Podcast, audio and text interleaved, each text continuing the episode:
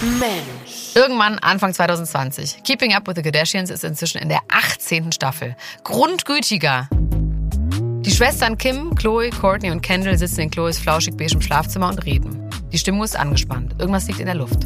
Thema der Konversation? Kylie, die jüngste Schwester, hat einen sehr wichtigen Termin bei der Paris Fashion Week abgesagt, weil sie krank ist. Kim regt sich darüber auf und sagt, dass sie das überhaupt nicht nachvollziehen kann und dass sie, Courtney und Chloe sogar von ihrem Totenbett aufstehen würden, um zu arbeiten. Sie korrigiert sich dann allerdings und sagt, naja, ich meine, Chloe und ich würden von unserem Totenbett aufstehen. Zuerst fühlt sich Kendall dadurch angegriffen. Und dann sagt Kim zu Courtney, und dir ist ja vieles eh einfach egal. Dabei grinst sie passiv-aggressiv und fies, wie es nur Geschwister können. Und ab da eskaliert es. Courtney ist sofort auf 180 und schreit, dass ihr der Narrativ, dass nur Kim arbeitet, auf die Nerven geht. Kim lacht ihr gehässigstes Lachen. Courtney sagt, I will fuck you up und legt danach. Hör auf zu lachen, du siehst aus wie ein Freak. Aua, der hat gesessen. Kim ist so gebotox, dass sie in dieser Szene wirklich freakig aussieht. I will literally you up. Come here. You guys, my daughter's sleeping. Don't ever come at me like that. You Don't. I stop. swear to God, I'll punch you in your face. So do it. Don't f with me. I swear to Do God. it already. Und dann fangen diese beiden erwachsenen und gestandenen Frauen, Kim ist da 40, Courtney 41, doch tatsächlich an, sich wie 15-Jährige erst zu schieben, dann zu treten und dann zu boxen. Ein richtiges Gerangel und Gekloppe, so schön wie es nur Geschwister können. Allerdings kenne ich das eher von Teenagern. How? True is Ever. shut the f up. Ever. You do it or shut the f up. Ever f***ing dig your nails in me like that. Stop it. How f***ing old are you? How how old Shut are you? the Up. sleeping. Guys, stop. Toll, das ist doch mal Premium Reality TV.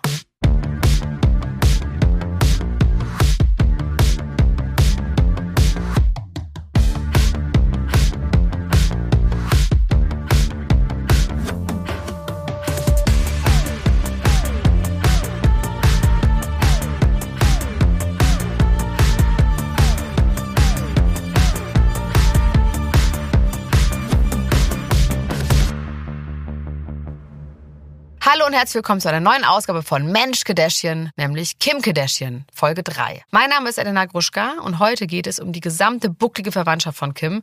Da freue ich mich richtig drauf, da gibt es nämlich viel zu erzählen. Und bei mir ist der Heiko Bär. Heiko Bär, wie geht's? Mir geht's gut. Bist du der Heiko Bär? Ich bin das. Ich bin das wirklich. Ähm, ich bin heute schon mehrmals angegangen worden von allen Kindern und von meiner Frau, was denn eigentlich mit mir los sei, weil ich trage ein Hemd. Hast du noch nie ein Hemd getragen? Doch, doch, doch, doch. Ich erinnere mich. Einmal hattest du ein Hemd an. Da hatte ich nämlich auch eins an. Weißt du das noch? Das war ein Ja. heißer Tag im Sommer. Ich weiß das noch. Ja. ja, ja, ich weiß das noch. Äh, Für mich in meiner Welt trage ich auch einfach ab und an Hemden, aber es ist wirklich scheinbar und es hat mir sehr zugesetzt. Äh, es ist scheinbar so, dass es richtig ein Hingucker ist so. Ja, die gucken dich nicht richtig an, Heiko, die Familie. Ach scheiße, guck mal, daran habe ich gar nicht gedacht. Ja, aber ich habe das schon gesehen, dass du Ich sehe dich, ich erkenne dich, Heiko. Du bist die Einzige, die mich so sieht, wie ich bin. Wie geht's Ja. dir? Mir geht's super. Ich habe heute ein Paket bekommen, was mich sehr gefreut hat. Ich habe nämlich was bestellt von einer neuen Brand, die Kylie Jenner gemacht hat, nämlich Kai heißt die Brand. Kai mit KHY. Ja. Und da habe ich mir eine Art Motorradleder-Unterhemd gekauft aus Kunstleder. Und ich habe mir das eigentlich gekauft, um dann ganz darüber zu lästern, dass es super schrottig ist, weil ich mir schon mal was von Kim gekauft hatte und das war super schrottig. Aber das ist richtig geil. Es ist richtig gut. Es riecht auch gar nicht nach Plastik. Motorrad, Plastik, Unterhemd. Ja, es ist so aus Kunstleder und ähm, es gibt so eine Berliner Firma, die heißt Namila, die wirklich richtig cool ist. Die machen auch so Sachen für Domizianer und so, also richtig coole so future-mäßige Motorrad-Disco-Kleider für Frauen. Also natürlich, damit sollte man nicht Motorrad fahren. So, ein- ja, so ein Top aus Kunstleder und das ist richtig super. Das ist veganes Leder, das fühlt sich super an, das äh, sitzt toll und ich war richtig schockiert, dass ich darüber jetzt überhaupt nicht schlecht reden kann. Und es Ja, behalten muss für die enttäuschend. 100 Euro. 100 Euro ist schon teuer, ne? Aber ich werde mir schon anders kreieren, dass ich das anziehen kann. Ja. Heiko, wann ist dir eigentlich Kim Kardashian das erste Mal so richtig gewahr geworden?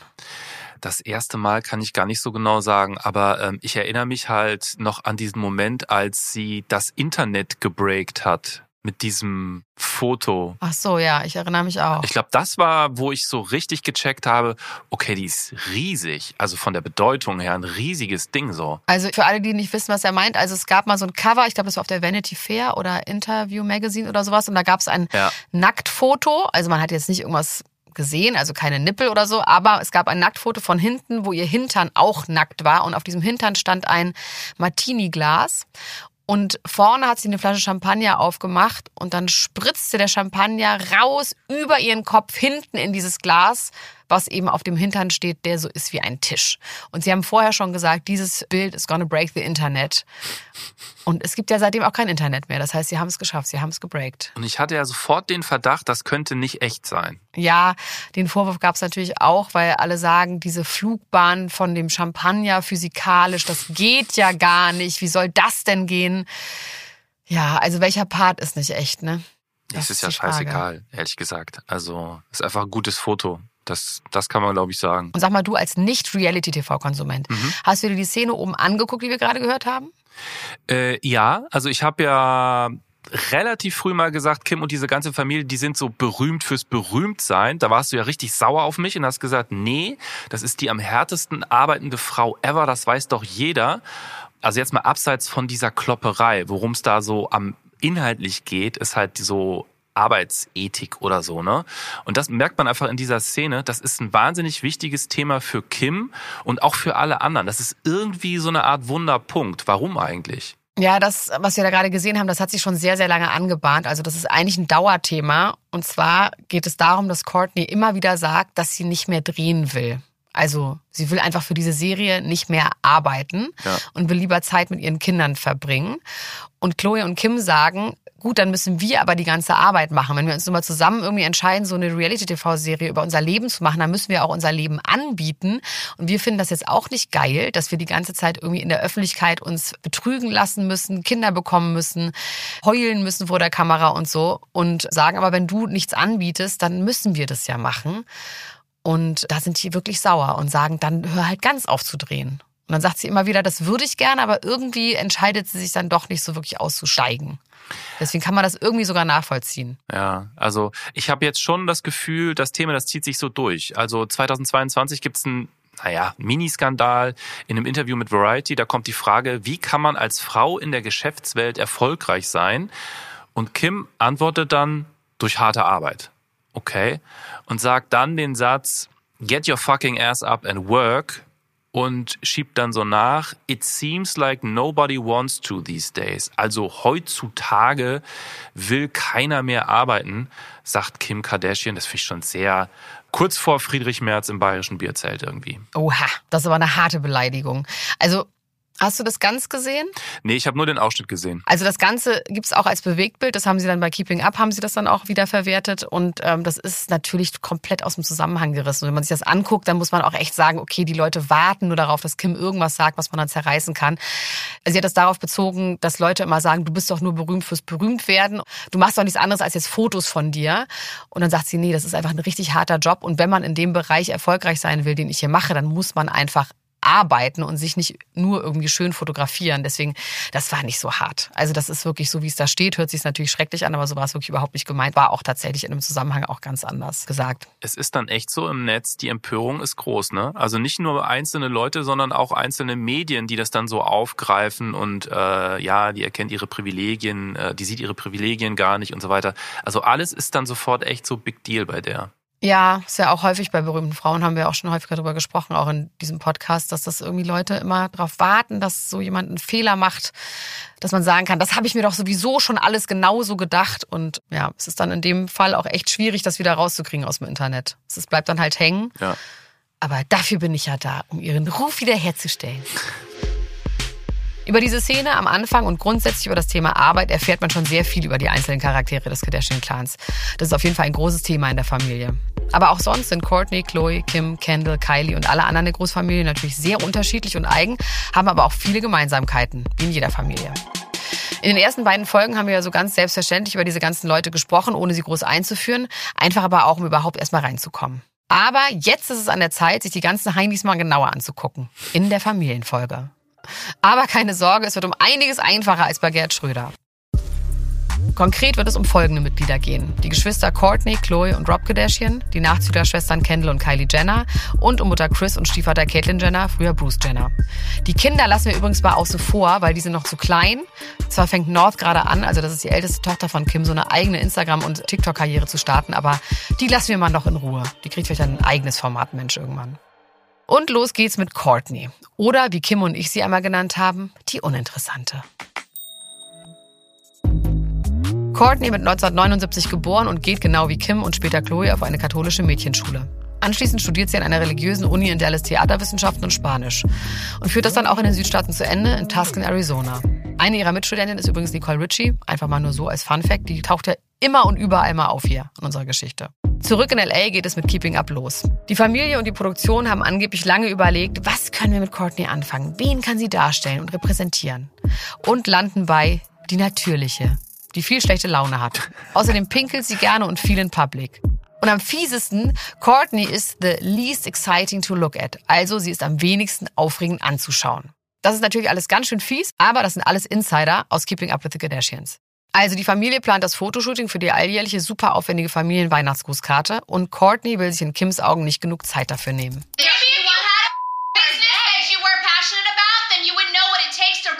Business, but you don't. So don't even act like you know what I'm talking about. Courtney, you just have a way of rubbing people the wrong way.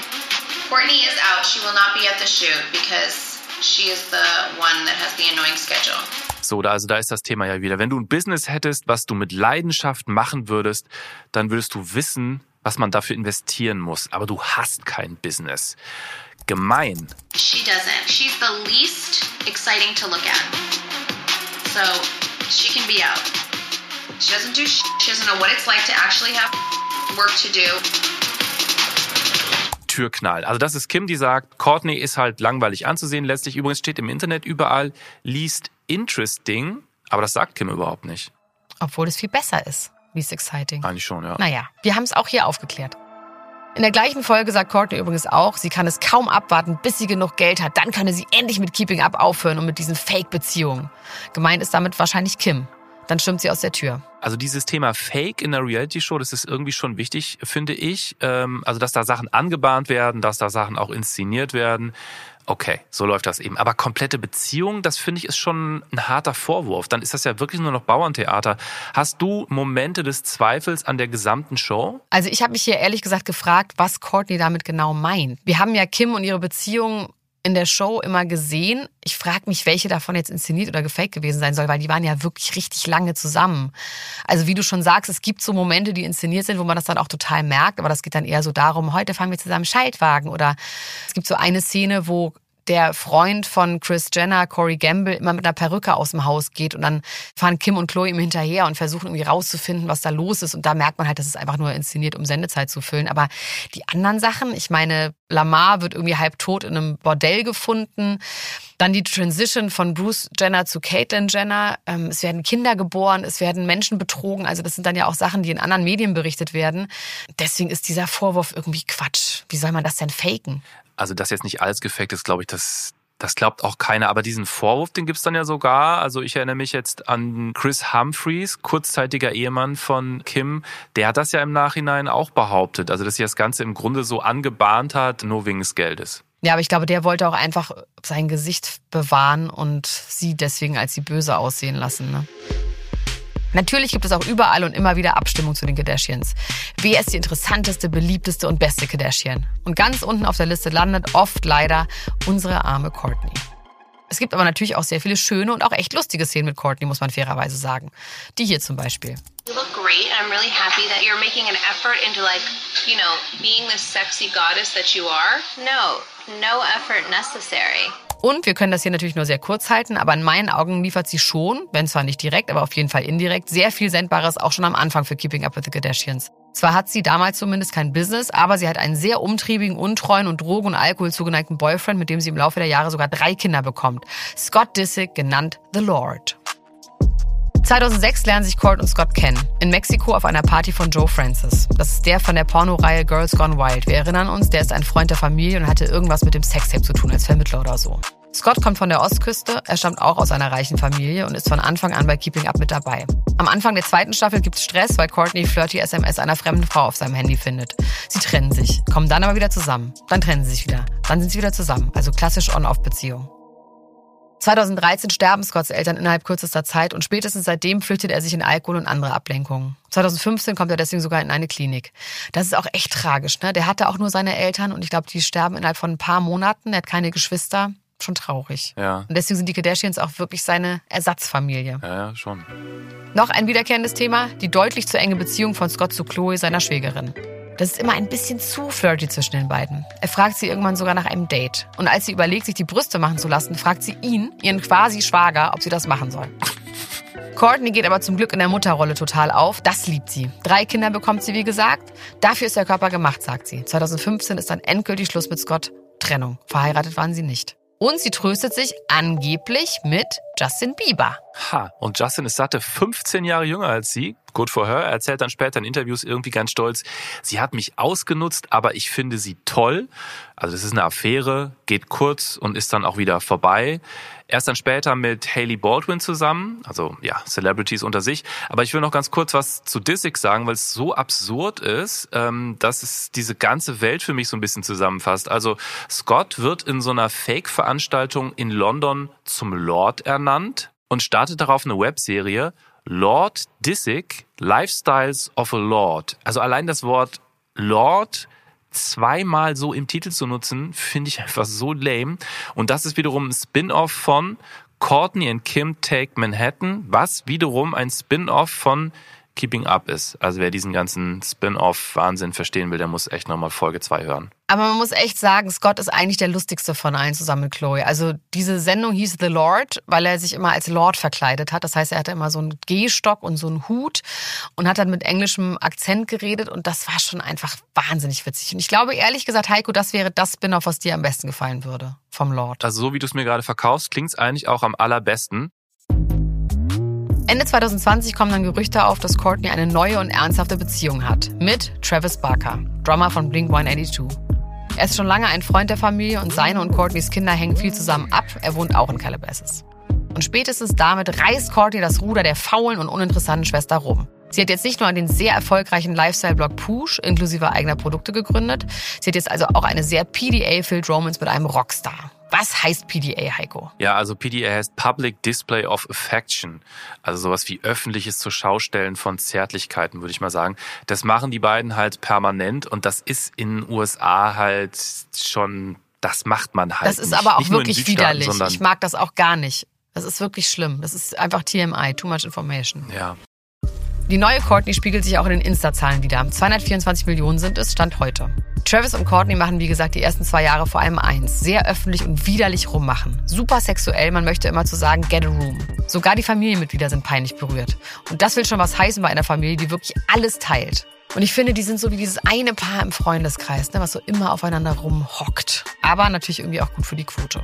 Dass das zwischen den beiden aber wirklich was Ernstes ist, wird spätestens in dem Moment klar, als Travis für Courtney nach 13 Jahren wieder in ein Flugzeug steigt.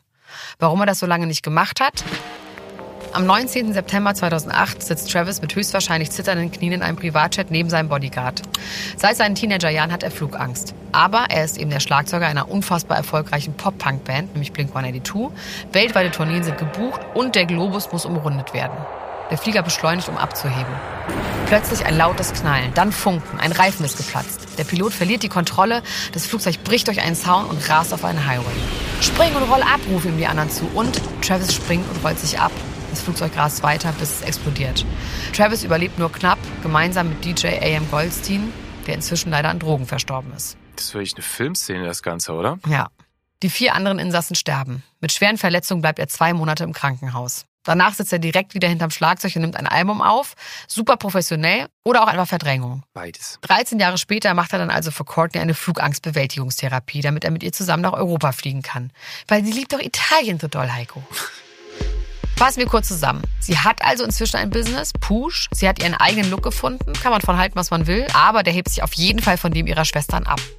Ich nenne den mal jetzt Gothic Skater Burlesque Rockabilly Look. Ist das Avril Lavigne mäßig? Ja, so ein bisschen Avril Lavigne, ein bisschen erwachsener mit mehr nackter Haut. Außerdem ist sie außer den gemachten Brüsten noch ziemlich natürlich. Sie ernährt sich super gesund, sie ist in Love, alles schön. Courtney und Travis verloben sich, heiraten in Italien, in Portofino im Mai 2022. Ein Jahr später ist Courtney schwanger. Nach vielen gescheiterten Versuchen mit künstlicher Befruchtung klappt es dann doch mit 44 und auf natürlichem Wege. Und das Kind ist gestern geboren worden. Ein Junge. Er soll Rocky 13 heißen angeblich, aber ich habe noch keine genaueren Nachrichten dazu. Moment, die Zahl gehört auch zum Namen. Ja. Rocky 13. Also es hat Travis vor ein paar Tagen gesagt, ich weiß nicht, ob es jetzt tatsächlich so heißt, aber so heißt es angeblich. Aha. Damit liefert Courtney endlich genug Futter für die Show der Familie, die seit 2022 bei Disney läuft und nur noch The Kardashians heißt. Zwischen Kim und ihr könnte jetzt also endlich Frieden herrschen. Aber der Streit geht weiter. Angeblich hat Kim Courtneys Hochzeitthema geklaut und daraus eine Deutsche- und Gabbana-Kampagne gemacht. Don't ask me, Heiko. Das geht ja auch nicht. Das geht auch nicht. Und dann sagt Kim, aber du hast mir Andrea Bocelli geklaut. Also das ist wirklich absurd, dieser Streit. Andrea Bocelli. Ja. Kleiner Fun Fact, was gerade wieder von unter anderem mir ans Licht geholt wurde. In meinem anderen Podcast Niemand muss ein Promi sein, reden wir darüber, dass Travis Barker 2016 eine Autobiografie geschrieben und dort erzählt hat, dass er nicht nur was mit Paris Hilton und Lindsay Lohan hatte, sondern auch mit Kim. Kurz nach dem Sextape. Hm, vielleicht bisschen auch deswegen der Beef? Das ist on camera noch nie besprochen worden oder irgendwie aufgekommen? Nee, irgendwie nicht. Also er hat sich jetzt gerade dazu geäußert und hat gesagt, Leute, das ist so lange her, stellt euch mal nicht so an, das ist überhaupt gar kein Problem für die Schwestern, aber es ist schon auch ein bisschen komisch. Natürlich. Finde ich schon. Finde ich, find's schon. auch komisch. Meinst du, dass die so bei gewissen Sachen dann auch sagen, okay, Leute, das Thema auf gar keinen Fall? Dass da eine von denen auch so eine, weiß ich nicht, Einspruchsrecht hat? Na, die sind alle Executive Producer, das heißt, die haben alle Einspruchrecht. Ich weiß nicht, wie doll das angewandt wird. Also sie reden manchmal sogar auch über den Schnitt und wie schlimm sie den Schnitt finden. Also darüber reden sie manchmal auch on air. Also ich habe noch nicht so ganz verstanden, wie die Zuständigkeiten sind, aber sie stehen alle als Executive Producer drin. Wer bei Courtneys Hochzeit nicht dabei ist? Rob. Hä? Wer? Na, Rob Kardashian, der einzige Junge. Um den ging es ja bis jetzt so gut wie gar nicht, aber das hat Gründe. Rob hat nicht so Bock auf Spotlight. Seit 2013 ist er nicht mehr wirklich bei Keeping Up zu sehen. Ein Grund, er ist depressiv und hat schon sehr lange mit Gewichtsproblemen zu kämpfen. Ja, ich zitiere mal einen Tweet von ihm, der ist von 2014. So I found out I was trending for being fat. Thank you all, it really made my day. No one will ever understand how much it hurts. Also, das ist zehn Jahre her. Auch, dass er in der Öffentlichkeit dann so abgeurteilt wird. Halt reingeboren in diese Familie, die das als Lebensunterhalt für sich entdeckt hat.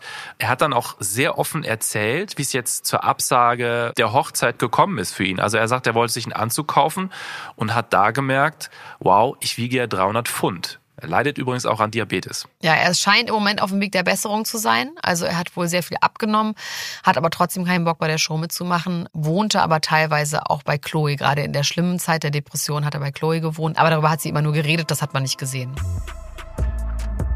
Für Frauen hat er auch kein so gutes Händchen. Die Ex und Mutter seiner Tochter ist Angela White, eher bekannt als Black China. Die war mal Bodydouble von Nicki Minaj für ein Kanye West Video und dann sehr erfolgreiches OnlyFans-Model. Angela und Rob hatten auch mal ein Spin-off, sind inzwischen aber getrennt und liefern sich eine Schlammschaft vor Gericht, die sich schon seit Jahren hinzieht. Er hat nämlich aus Rache Nacktfotos von ihr gepostet. Rache, weil sie ihn betrogen haben soll. Revenge Porn. Super, Rob. Aber da hat er auch richtig Ärger von seinen Schwestern bekommen.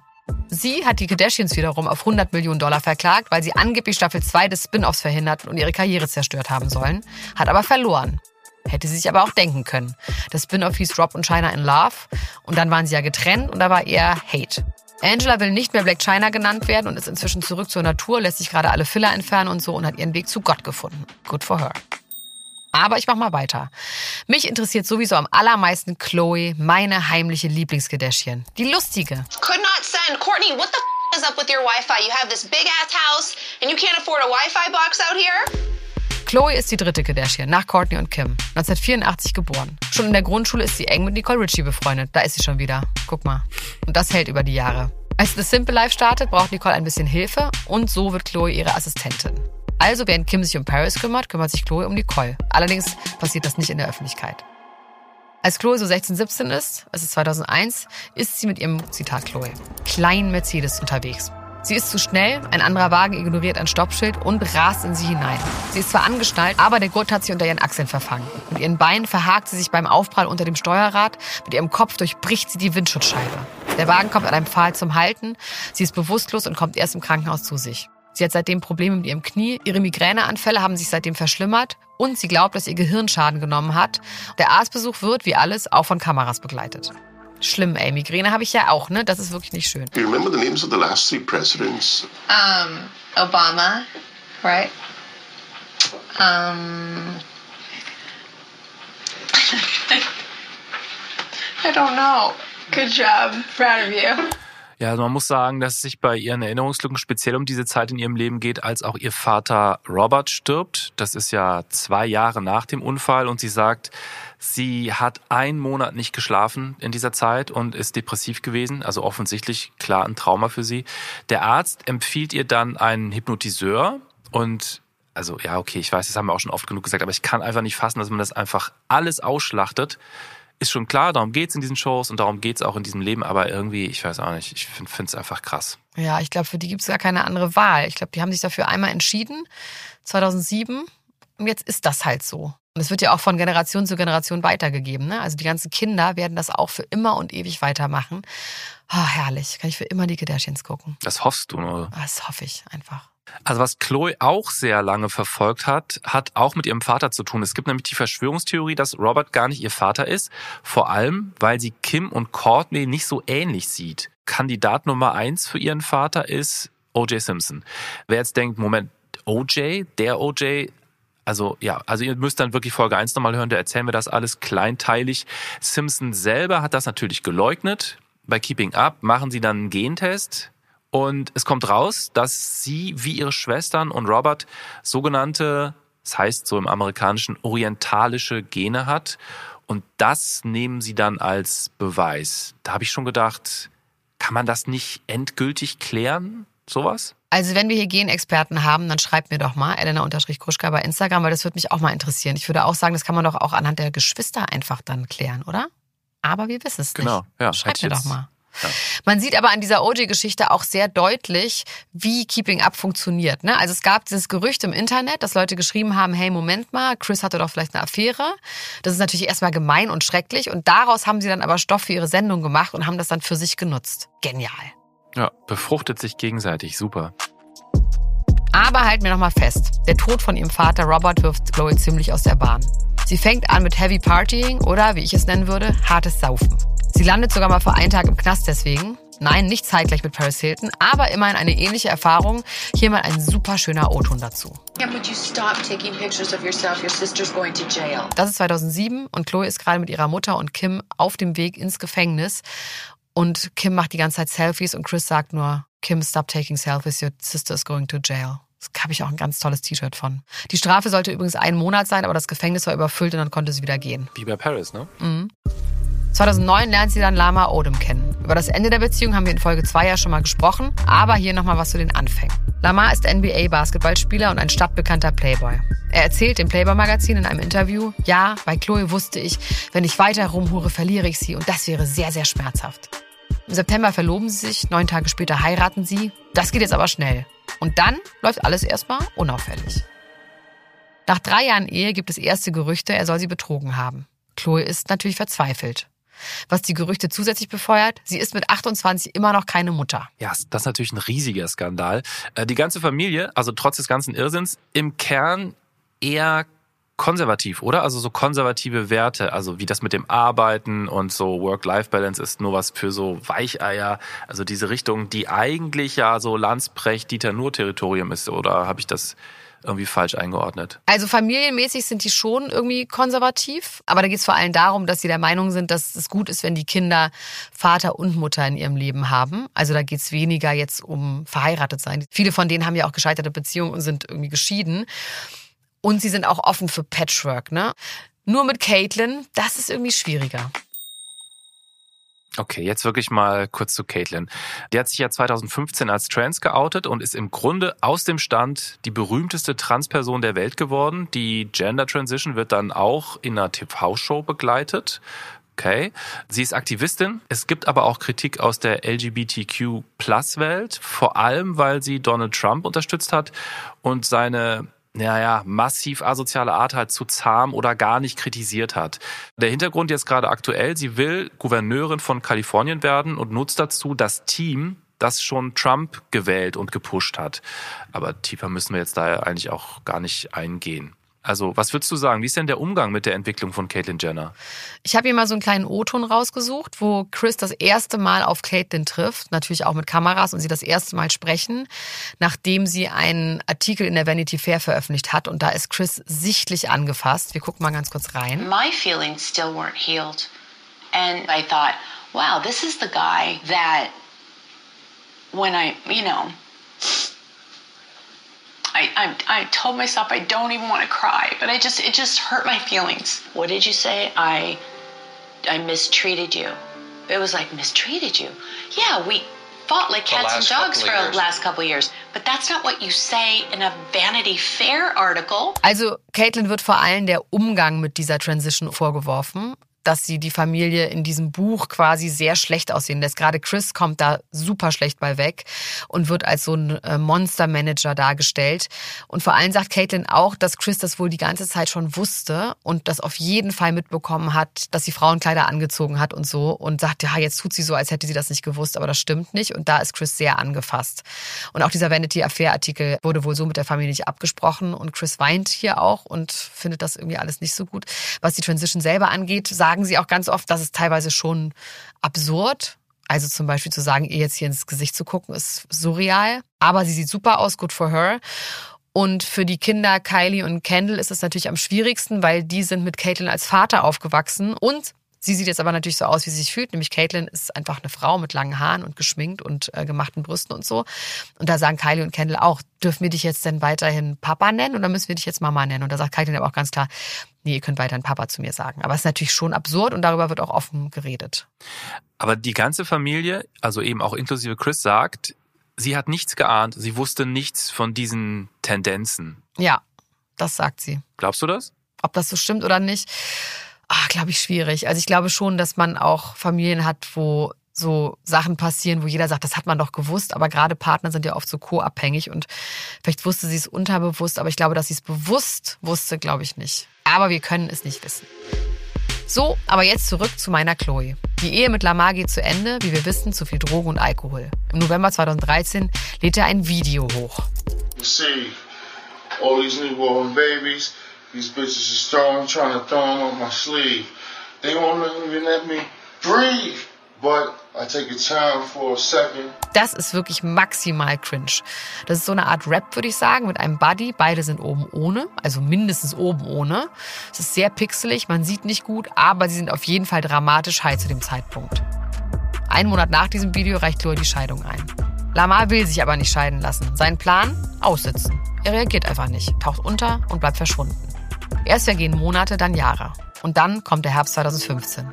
Über sein Nahtoderlebnis mit zwölf Schlaganfällen in einem Bordell inklusive Rettung haben wir ja schon berichtet in Folge 2. Chloe setzt deswegen die Scheidung aus und unterstützt ihn. Also das finde ich schon ein bisschen touchy. Also vielleicht das erste Mal, dass ich dieses Gefühl hatte in dieser ganzen Familiengeschichte. Das ist eine Sache, die wirklich vielleicht nur für Lamar ist, nicht für Eigeninteressen, nicht für die Show.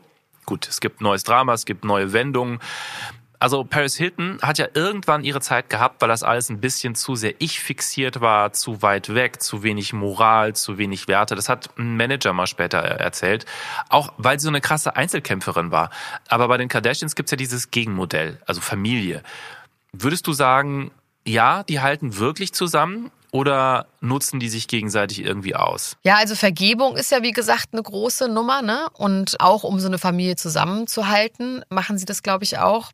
Die Familie sagt selber, dass wenn sie die Show nicht filmen würden, würden sie sich nicht so viel sehen. Also es gibt innerhalb der Familie gibt's Mitglieder, die sehr viel miteinander zu tun haben. Das sind zum Beispiel Chloe und ihre Mutter, die wohnen sogar zusammen, so mehr oder weniger auf einem Grundstück. Die haben zwar zwei Häuser, aber man kann quasi über den Rasen dann zur Mutter oder dann zu Chloe gehen.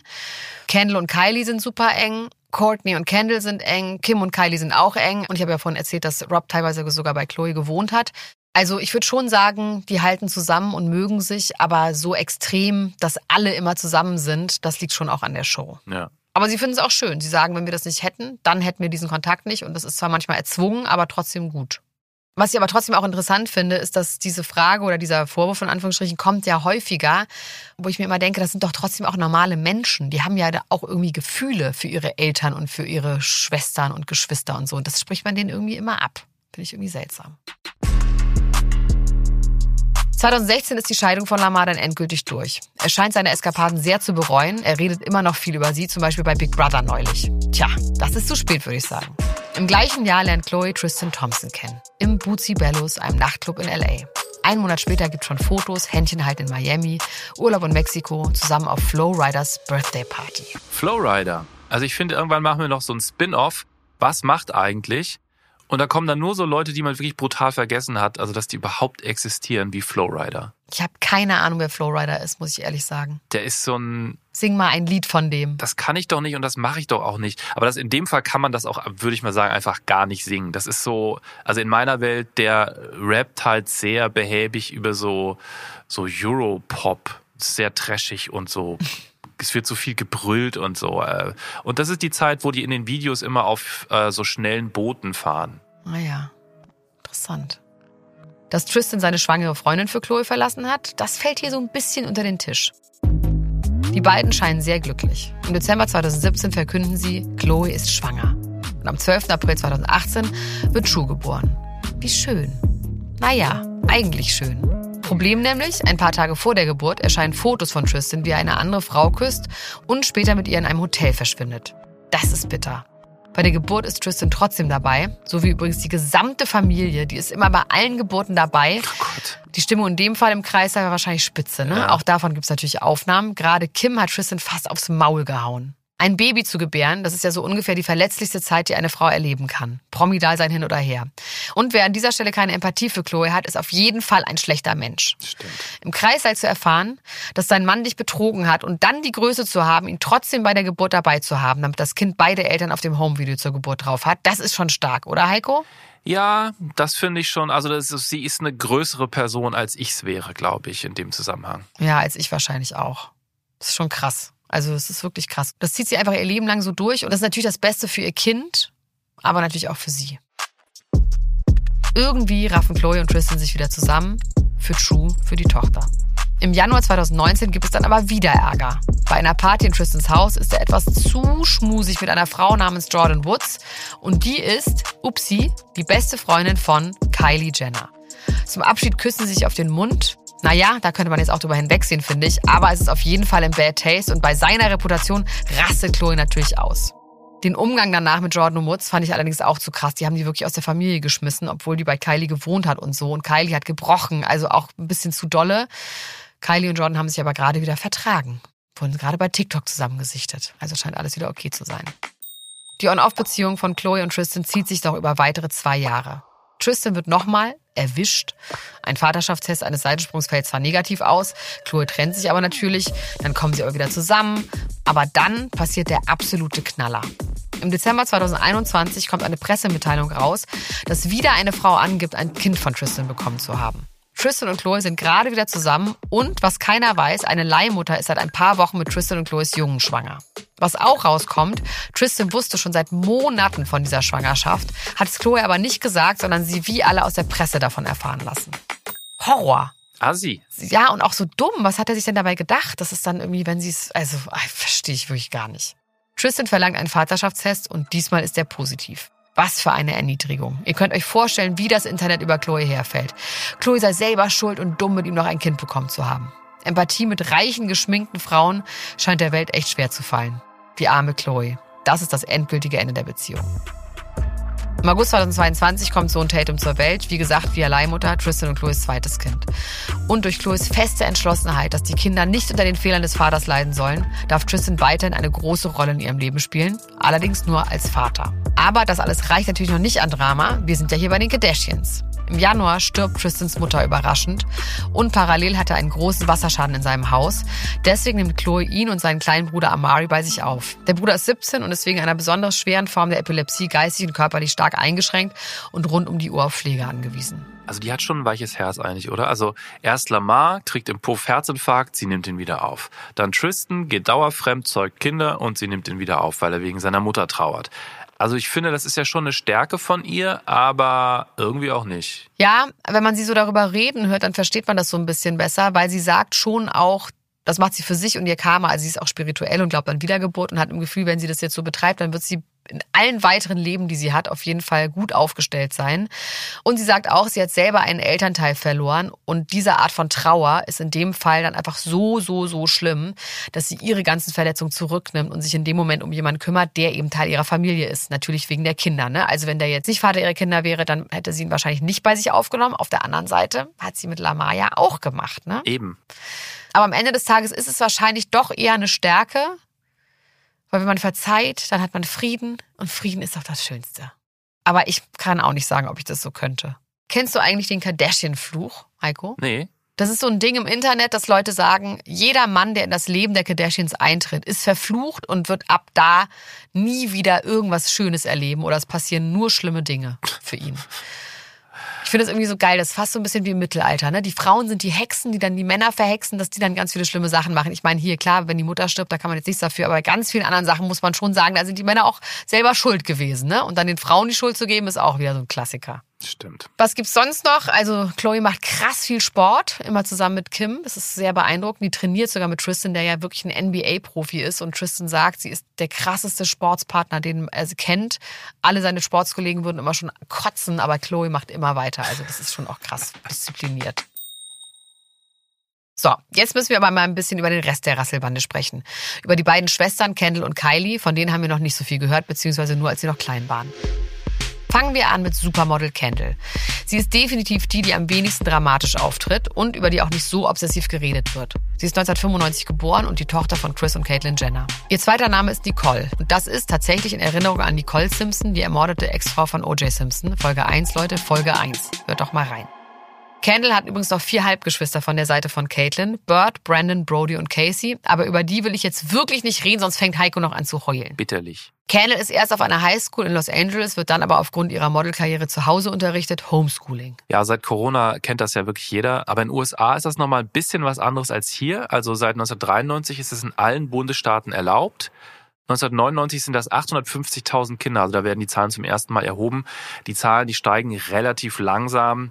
Nach der Corona-Zeit sind immerhin gut über fünf Prozent aller Kinder äh, homeschooled in den USA. Und da gibt's eigentlich wie immer und bei allem zwei große Lager. Einmal gibt's die äh, Republikaner, die wahrscheinlich glauben, dass in den Schulen sonst Falsches gelehrt wird. Und dann gibt's eben die Demokraten, die im Grunde dasselbe denken, nur mit umgekehrten Vorzeichen. Also ich kann das jetzt nicht genau sagen, wie das bei den Kardashians ist. Ich würde vermuten, es ist letzten Endes eigentlich völlig pragmatisch so als Entscheidung. Finde ich zumindest am einleuchtendsten, oder? Ja. Also die Modelkarriere beginnt Kendall mit 13. Das ist 2009. Ein Jahr später ist sie schon auf dem Cover von Teen Vogue. Und es geht recht rasant bergauf. Sie macht Laufstehkampagnen für Big Names wie Marc Jacobs, Givenchy, Chanel, Donna Karen und so weiter. 2015 ist sie schon auf der Liste der Topmodels von Forbes. Platz 1 ist dann noch Giselle Bündchen, Kendall ist auf Platz 16. Zwei Jahre später ist sie selber auf Platz 1. Ihre Familie darf übrigens in den ersten Jahren nie irgendwo mit hinkommen und sie verheimlicht ihre Herkunft eher. Die Kardashians sind zu dem Zeitpunkt in der High-Fashion-Szene eher verpönt. Kurz zu ihrem Äußeren, sie hat auch einiges machen lassen, aber eher subtil natürlich. Candle bringt natürlich auch Produkte auf den Markt. Nagellack, T-Shirts, Tequila. Aber sie ist eher ruhig, weniger dramatisch, so ein bisschen grumpy. Das hier kommt, wenn man bei YouTube nach ihr sucht, als allererstes. Do you want um, the chef to make you a snack? I'm making it myself. Just gotta chop up some cucumber. It's pretty Okay. easy. You go, girl. Be careful, because I, cut, I nipped myself the other day. I know, I'm kind of scared. There you go. Don't cucumbers have seeds?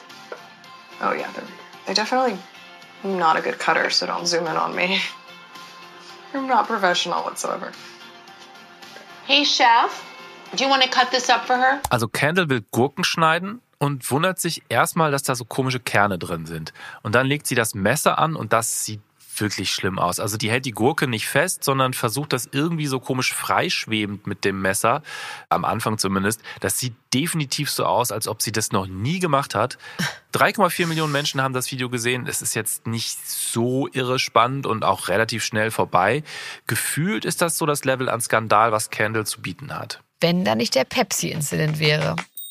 Im April 2017 wird ein Werbespot veröffentlicht, der tatsächlich einen ordentlichen Shitstorm kassiert. Zu Recht. Hast du den angeguckt, Heiko? Ja, klar, ganz, ganz kleinteilig. Also, sehr gut aussehende Menschen marschieren mit Protestschildern, Schnitte auf andere sehr gut aussehende Menschen, die zum Beispiel Cello spielen und dabei sehr, sehr schwitzen. Andere sehr gut aussehende Menschen malen Bilder und arbeiten offensichtlich in Werbeagenturen. Dann stehen auf Tischen überall Pepsi-Dosen rum. Okay, so weit, so gut. Es ist sehr divers. Es sieht natürlich auch gut aus. Auftritt Candle, die gerade ein Fotoshooting macht. Draußen vor der Tür ziehen da die Demonstranten vorüber. Und auch der Cellist von eben, der macht Pause, trinkt aus einer Pepsi-Dose und schaut nachdenklich auf die Demo unter ihm. Dann ist er auch schon zack dabei und marschiert mit. Plötzlich treffen sich die Blicke vom Cellisten mit denen von Candle. Sind so ein bisschen flirty Vibes. Sie reißt, Achtung der Twist, ihre blonde Perücke vom Kopf und ist auch Teil des Movements. Plötzlich ist sie ganz vorne, Leaderin quasi, und übergibt einem Polizisten, der auch sehr attraktiv ist, eine Pepsi-Dose. Und dann macht der so ein, ja, da kannst du nix sagen, Gesicht beim Trinken und alle klatschen sich ab. Case closed. Was sagst du denn jetzt dazu? Boah, das ist wirklich auf so vielen Ebenen ist das einfach falsch, wo man sich wirklich fragt, wo genau geht das dann schief, dass alle das gut finden? Da gab es ja bestimmt ganz, ganz viele Abstimmungsrunden. Ja. Und da war niemand, der auch ganz am Ende vielleicht gesagt hat, warte mal, stopp, ich sehe das gerade zum ersten Mal. Irgendwas läuft hier falsch. Also Nee, die fanden das wahrscheinlich toll und wichtig auch. Wahrscheinlich, genau. Also das ist ja ganz klar inspiriert von der Black Lives Matter Bewegung. Ähm, Das ist ja die Hochphase von Donald Trump in Amerika.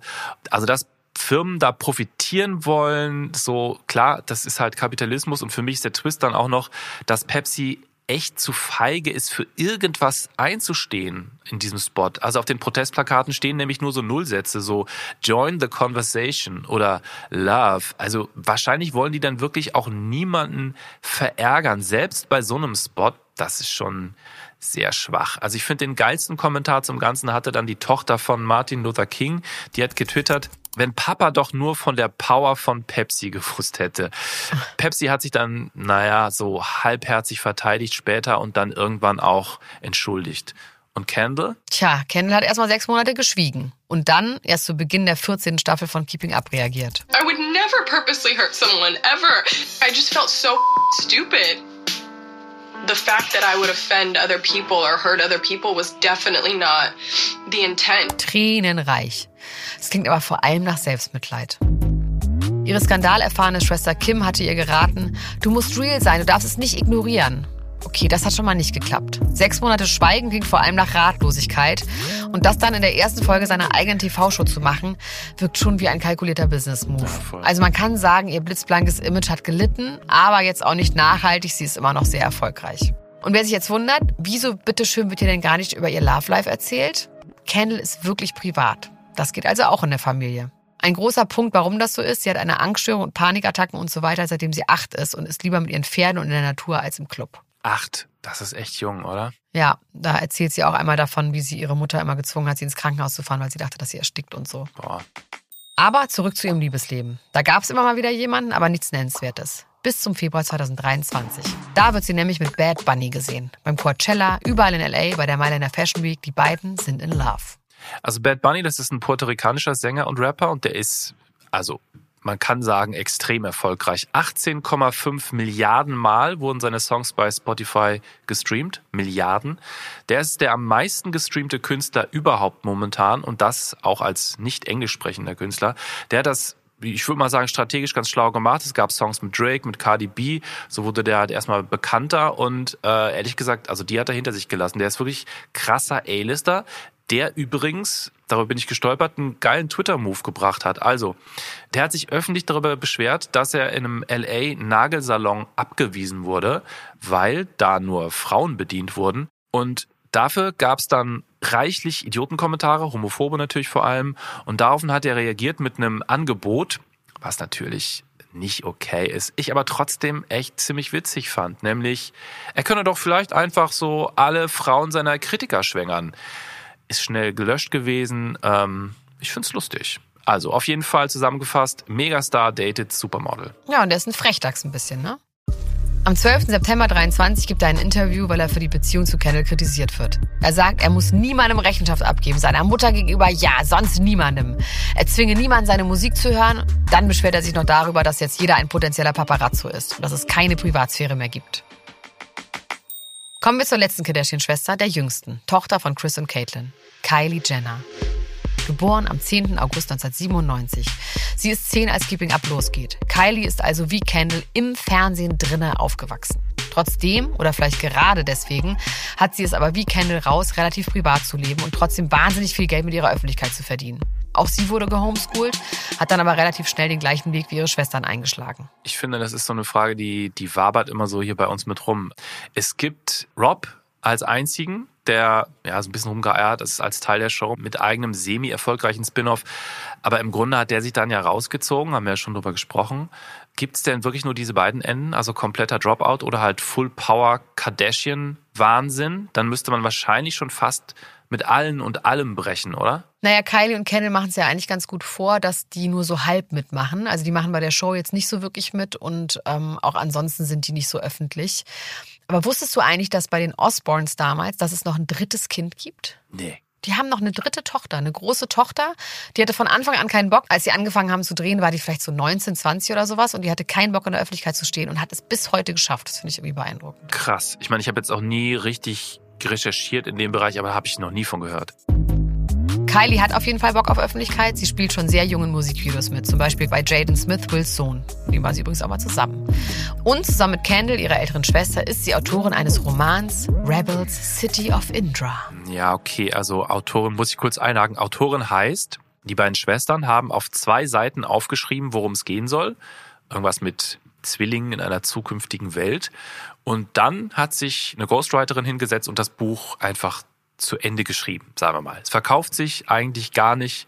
Es gibt trotzdem eine Fortsetzung. Okay, aber das ist auch eigentlich egal für Kylie, weil die wird nämlich schon sehr jung und früh zu einer super erfolgreichen Businessfrau. Ihr Markenzeichen, ihre Lippen. Sie hatte als Teenager sehr schmale Lippen, wegen denen sie Komplexe hatte und die hat sie sich immer größer geschminkt. So richtig übermalt hat die sich die. Ich zähle mal auf und du kannst jetzt vielleicht so ein bisschen einordnen für mich, was sie so an Business Moves gebracht hat. Also mit 18 gründet sie Kylie Lip Kits, was dann später in Kylie Cosmetics umbenannt wird. Also der Name ist schon mal irgendwie, also zumindest professioneller. Ja, aber Kylie Lip Kits hat sich natürlich auf ihre Lippen bezogen, was damals Markenzeichen war. Und sie haben gesagt, wir gehen nur mit einem Produkt raus. Und damit haben sie dann wirklich das Internet gebreakt. Die Server sind komplett zusammengebrochen. Und irgendwie war das schon echt smart, also mit ihrem Markenzeichen dann rauszugehen. Und ja, dann hat sie natürlich noch mehr Produkte gemacht. Alles Mögliche, alle möglichen Cremes, Lidschatten und so weiter. Also mal ganz konkret so Zahlen. Sie ist mit Kylie Cosmetics ab 2019 wirklich die jüngste Milliardärin der Welt. Wusste ich auch nicht. Gibt es natürlich Kontroverse, ja, mit der ganzen Kohle. Ja, da gibt's auch Gerüchte, dass Chris ihre Finger im Spiel hatte und mit dem Forbes Magazine irgendwas gemauschelt hat und dass da vielleicht noch 100 Millionen fehlten und so. Hier gibt's also auch wieder Verschwörungstheorien. Naja, wenn dann 100 fehlen zu einer Milliarde, finde ich, könnte man auch drüber hinweggucken. Also ich finde so diese Kontroversen, ja, mit der Kohle im Background, also du musst ja trotzdem irgendwie wissen, was damit anzufangen ist, ne? Und du musst dich mit den richtigen Leuten umgeben. Also schon Respekt für diese ganze, für dieses Business-Ding der, der ganzen Familie. Also in der Anfangsszene dieser Folge, wo Kim ja alle um sich herum angreift, dass sie nicht hart genug arbeiten, da richtet sie sich ja auch speziell an Kylie. Ja, aber ich glaube, das hat sie ja nur als Rampe benutzt, um Courtney fertig zu machen. Also mit Kylie ist sie immer sehr großzügig. Die ist natürlich auch sehr viel jünger als sie. Also Kim ist inzwischen 43 oder 44 und Kylie ist sowas wie 26, also wirklich sehr viel jünger und Kim bewundert sie auch dafür, dass sie es schafft, sich so privat zu halten. Also Kylie ist nicht in ihrer Schusslinie. Okay, weiter. Kylie Skin wird auch 2019 gegründet. Zwei Jahre später kommt Kylie Swim und 2021 Kylie Baby, also Kosmetiksachen für Babys, ne? Ja, ich glaube eher so Pflegeprodukte, so Cremes und Lotions und Öls Ah, okay, und sowas. okay, das braucht man okay. ja für Babys. Ja, doch, so das braucht man. Das so. braucht man. Kylie Swim war ein Riesenflop. Das war alles richtig schrottig. Da kann man sich sehr lustige Reviews im Internet angucken, wie schrottig diese Badesachen waren und wie anders sie aussahen als auf den Fotos. Ich habe heute, wie gesagt, was bekommen von dem neuen Brand, nämlich Kai. Kü- Und ich glaube, das wird erfolgreich, weil das ist irgendwie geil. Das gefällt mir zumindest. So ein bisschen in Richtung High Fashion für einen niedrigen Preis. Mhm. Naja, wir können das weiter beobachten auf jeden Fall. Dann gibt's noch einen Mini-Netzaufreger. Als sie sich 2015 die Lippen mit Hyaluron aufspritzen lässt, da ist sie 17 oder 18 oder so, dementiert sie das in einem Interview und ist sichtlich peinlich berührt. Und darauf entsteht im Netz die Kylie Jenner Challenge.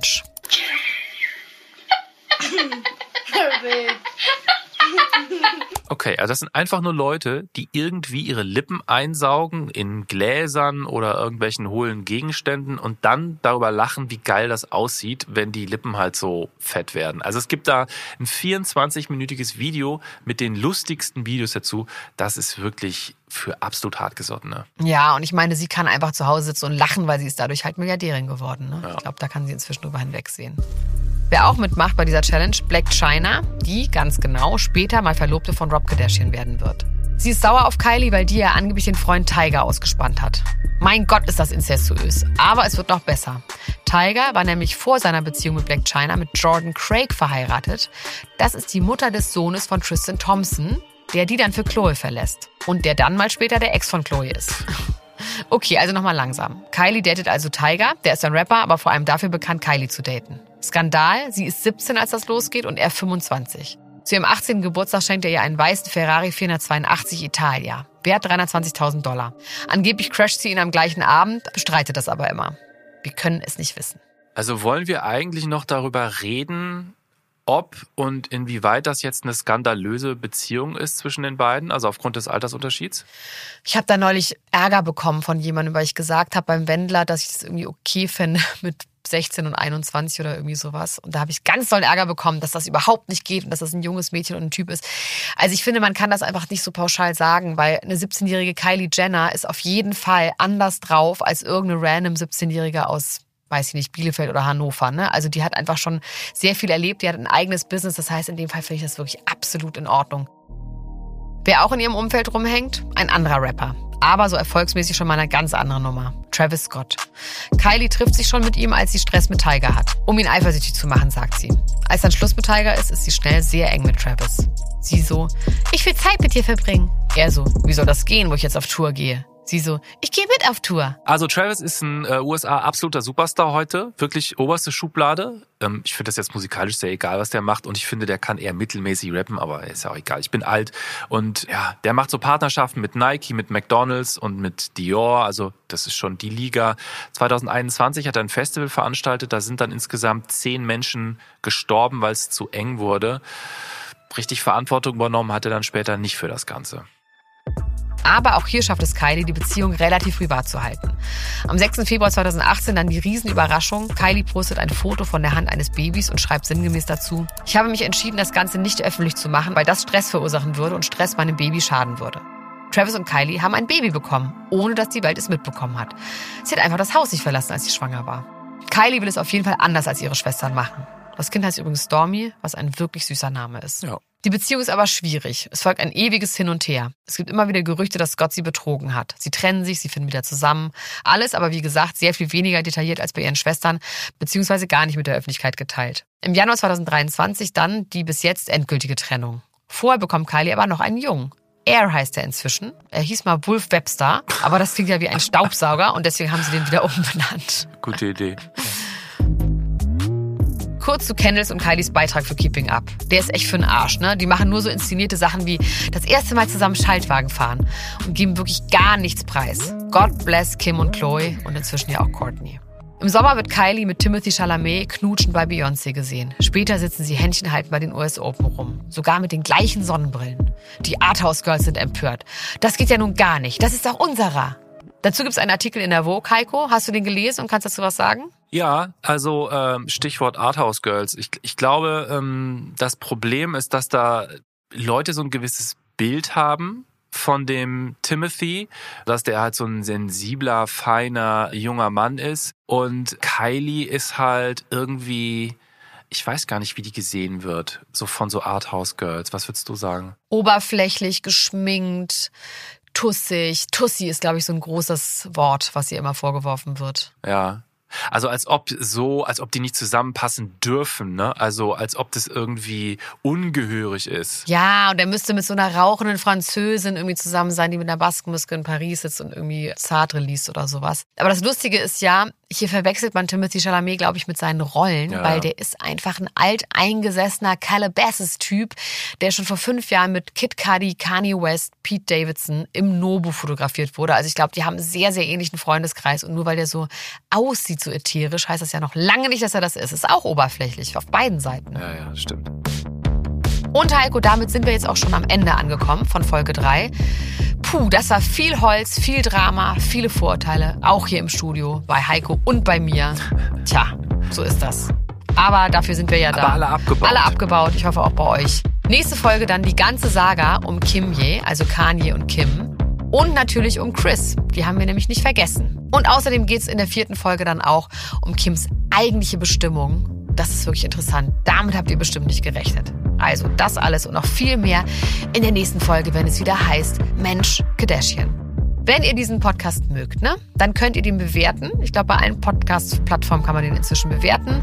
Auf die Abo-Glocke drücken und ja, dann kriegt ihr immer eine Nachricht, wenn eine neue Folge draußen ist. Außerdem freuen wir uns ganz doll über gute Kritiken und über fünf Sterne. Macht das doch mal. Ich freue mich aufs nächste Mal. Bis dahin. Tschüss, eure Elena Gruschka. Tschüss, bis dann. Tschüss. Ciao, ciao, ciao, ciao, ciao, ciao, ciao, ciao. Jetzt ist alles eigentlich genauso, wie du es haben möchtest. Voll. Absolut. Habe unten in der Kita rumgebrüllt, dass jetzt für drei Stunden lang niemand Mucks sagen darf. Mensch. Mensch ist ein Podcast von Elena Gruschka und Heiko Bär, produziert von 7 One Audio und den Wake Word Studios.